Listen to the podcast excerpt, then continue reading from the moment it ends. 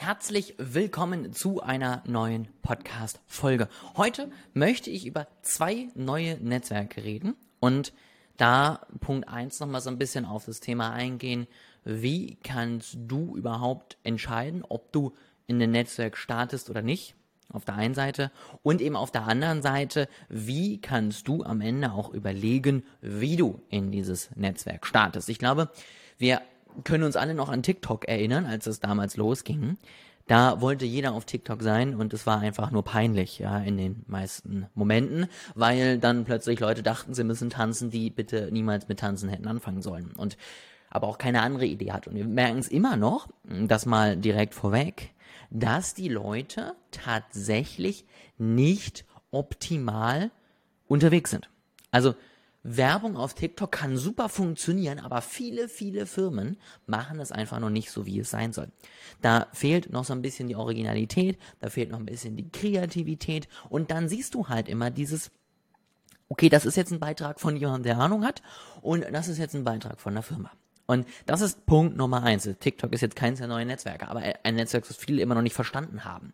Du musst dich an dein Netzwerk anpassen. Natürlich kann ich auf LinkedIn super über mein Business sprechen. Und natürlich kann ich dort Texte schreiben, ein kleines Bild dazu, das Ganze hochladen und es passt zum Format, es passt zum Netzwerk. Also alles super. Genau das, was wir ja wollen.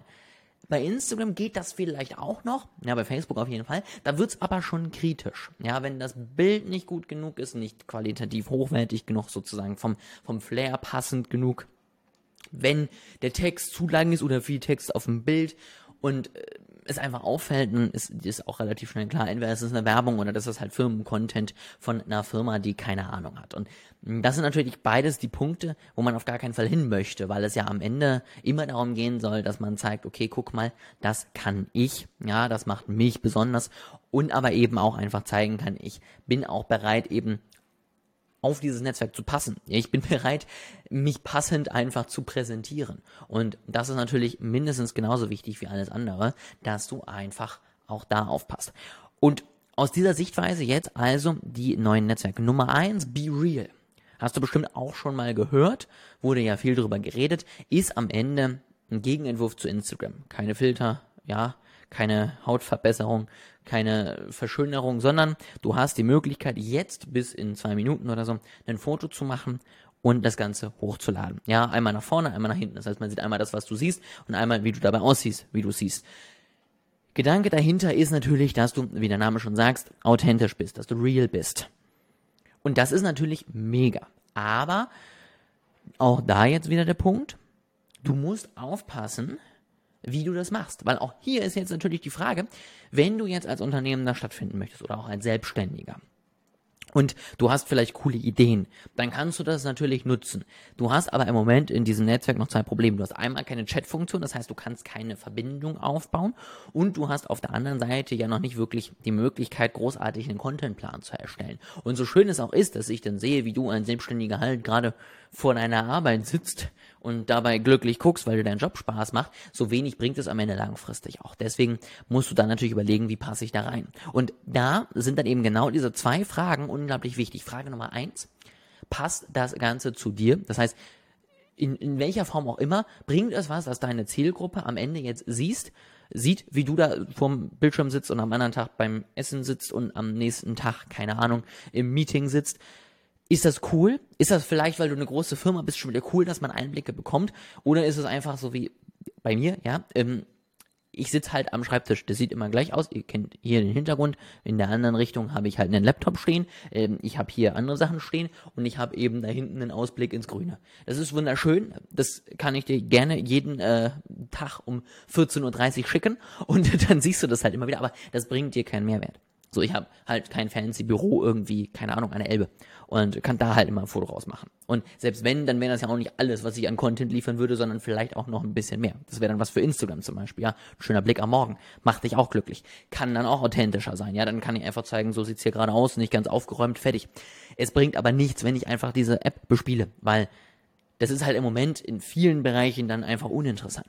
Auf der anderen Seite aber eben auch die Frage, wenn du dann sagst, es bringt mir was, wie musst du da kommunizieren?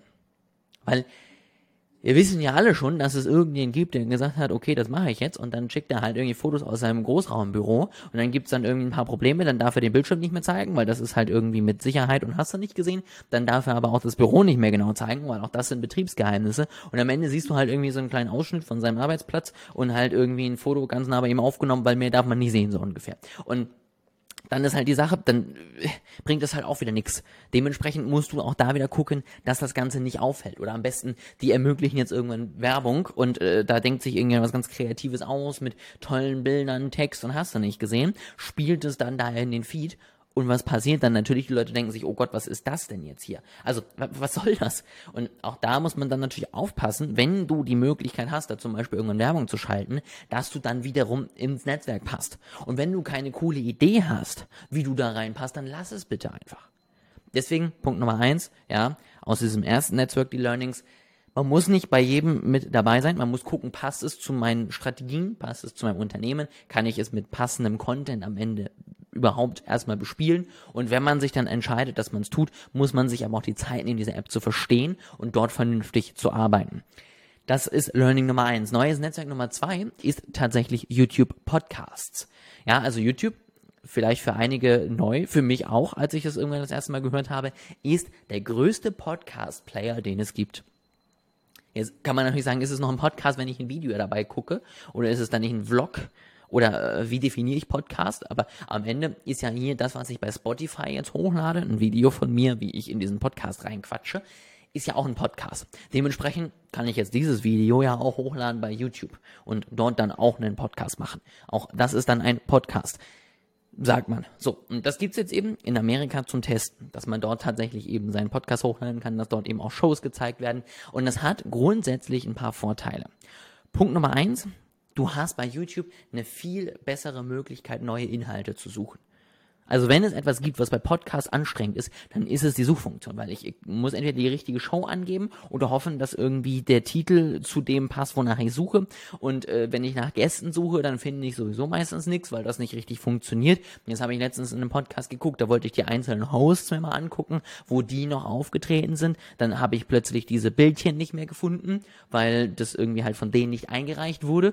Und dann habe ich schon wieder ein Riesenproblem, weil dann weiß ich wieder nicht, was ich machen soll. Und dementsprechend ist einfach die Suchfunktion Funktion bei Podcast für den Allerwertesten, kann man nicht anders sagen. Und da hilft natürlich YouTube extrem weiter. Aber auch aus deiner Sicht, du wirst viel leichter gefunden, weil du bist dann plötzlich auch bei der Google-Suche zu finden. Du bist bei YouTube, der zweitgrößten Suchmaschine, danach Google zu finden. Das heißt, du hast unglaublich viele Möglichkeiten, wie man am Ende auf dich aufmerksam wird. Und da ist jetzt natürlich die Sache, es hat riesige Vorteile und deswegen wäre es bestimmt sinnvoll, das zu tun, weil du machst ja schon einen Podcast. Du musst jetzt nicht mehr überlegen, okay, ich baue ein ganz neues System auf, damit ich jetzt auch den nächsten Kanal noch bespielen kann, sondern ich nehme schon einen Podcast auf, jetzt haue ich mir hier einfach meine Kamera hin, filme mich dabei und äh, kann das dann als Podcast hochladen.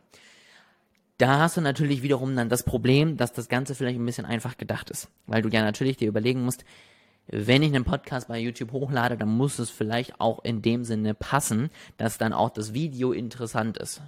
Ja, das heißt, entweder du hast so eine coole Ausstrahlung, dass du sagst, egal, die Leute gucken sowieso, oder du gehst davon aus, dass YouTube irgendwann dann auch die Möglichkeit gibt, dass du das, den Bildschirm sozusagen schwarz machen kannst und weiterhin hören kannst. Das ist also einfach nur Leute in der YouTube-App deinen Podcast hören, warum auch immer man das machen sollte dann kannst du ja sagen, egal, ich mache einfach dasselbe weiter, lege einfach nur ein Bild drüber oder filme mich dabei und gut ist. Oder aber, du sagst im dritten Punkt, ich mache ein richtig, richtig, richtig gutes Video daraus.